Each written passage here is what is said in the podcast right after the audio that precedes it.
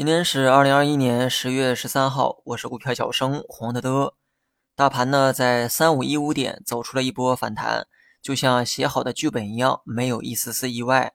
今天这个市场呢有很多可以细聊的地方。如果你是老股民，身边呢也有很多炒股的朋友，那么今天这个聊天话题呢估计啊是少不了。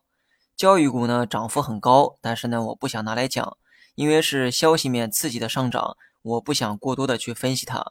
除此之外，涨得最好的就是大消费，这里面呢包括食品、饮料、医药等等。当然了，半导体、新能源呢表现也很好，逻辑啊跟这个消费股呢有点类似。周期股的持续杀跌，给了这些板块资金上的一个支持。中午的时候呢，我就表达过同样的观点。我之前看好消费股回暖，并不是因为消费股本身跌到了便宜的位置，没有反弹之前的这个消费股啊，估值呢依旧是不低。但好在人家呢有过一次大幅的回撤，相比正在创新高的周期股啊要安全一些。当初看好消费股，并不是因为消费股估值便宜，相反，我是觉得这个周期股啊估值呢太高了，这也意味着周期股回调的风险呢会比较大。而周期股一旦回调，市场又会选择哪些板块呢？可选的这个范围呢非常多，比如说很多人会觉得市场会选择估值最便宜的去炒，这个逻辑呢是对的。但情绪这个东西啊，怪就怪在这儿，人们呢总是忘不掉曾经大炒过的热点，就像人们总是忘不掉初恋一样。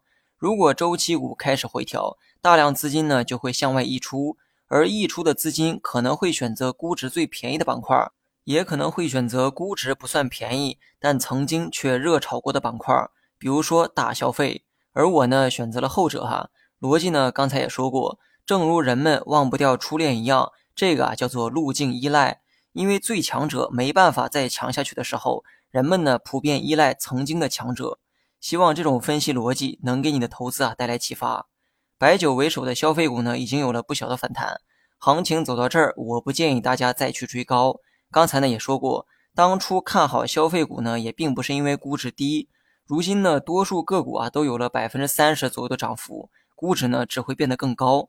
现在再去追安全边际啊，并不合算，赚不赚钱呢，又变成了看天吃饭的游戏。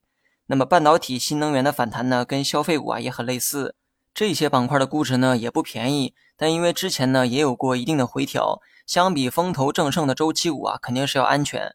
所以周期股一崩盘，半导体、新能源呢也就出现了对应的反弹。所以无论是大消费还是科技股，他们的反弹呢都是拜周期股所赐。从周期股出逃的资金成就了这些板块。至于有人说增量资金在抄底消费股的说法呢，并不靠谱。你呢可以看一下最近市场的成交量小得多可怜，哪来的增量资金呢？无非就是高处的水流向低处罢了。如果你最近拿着的周期股被套，直到今天也没有减仓的话，那我建议你啊直接躺平吧。不管反弹啥时候来，还是建议大家等反弹再减吧。早期呢亏得精光，现在呢也不差这一条底裤。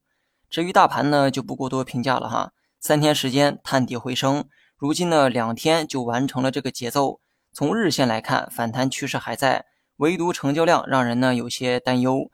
是否会存在变数啊？我也做不到提前预判，只能说盘中持续的观察。不过仅从目前的 K 线图形来看，短期走势呢呈现出反弹的一个架势。好了，今天就说到这儿吧，下期同一时间。再见。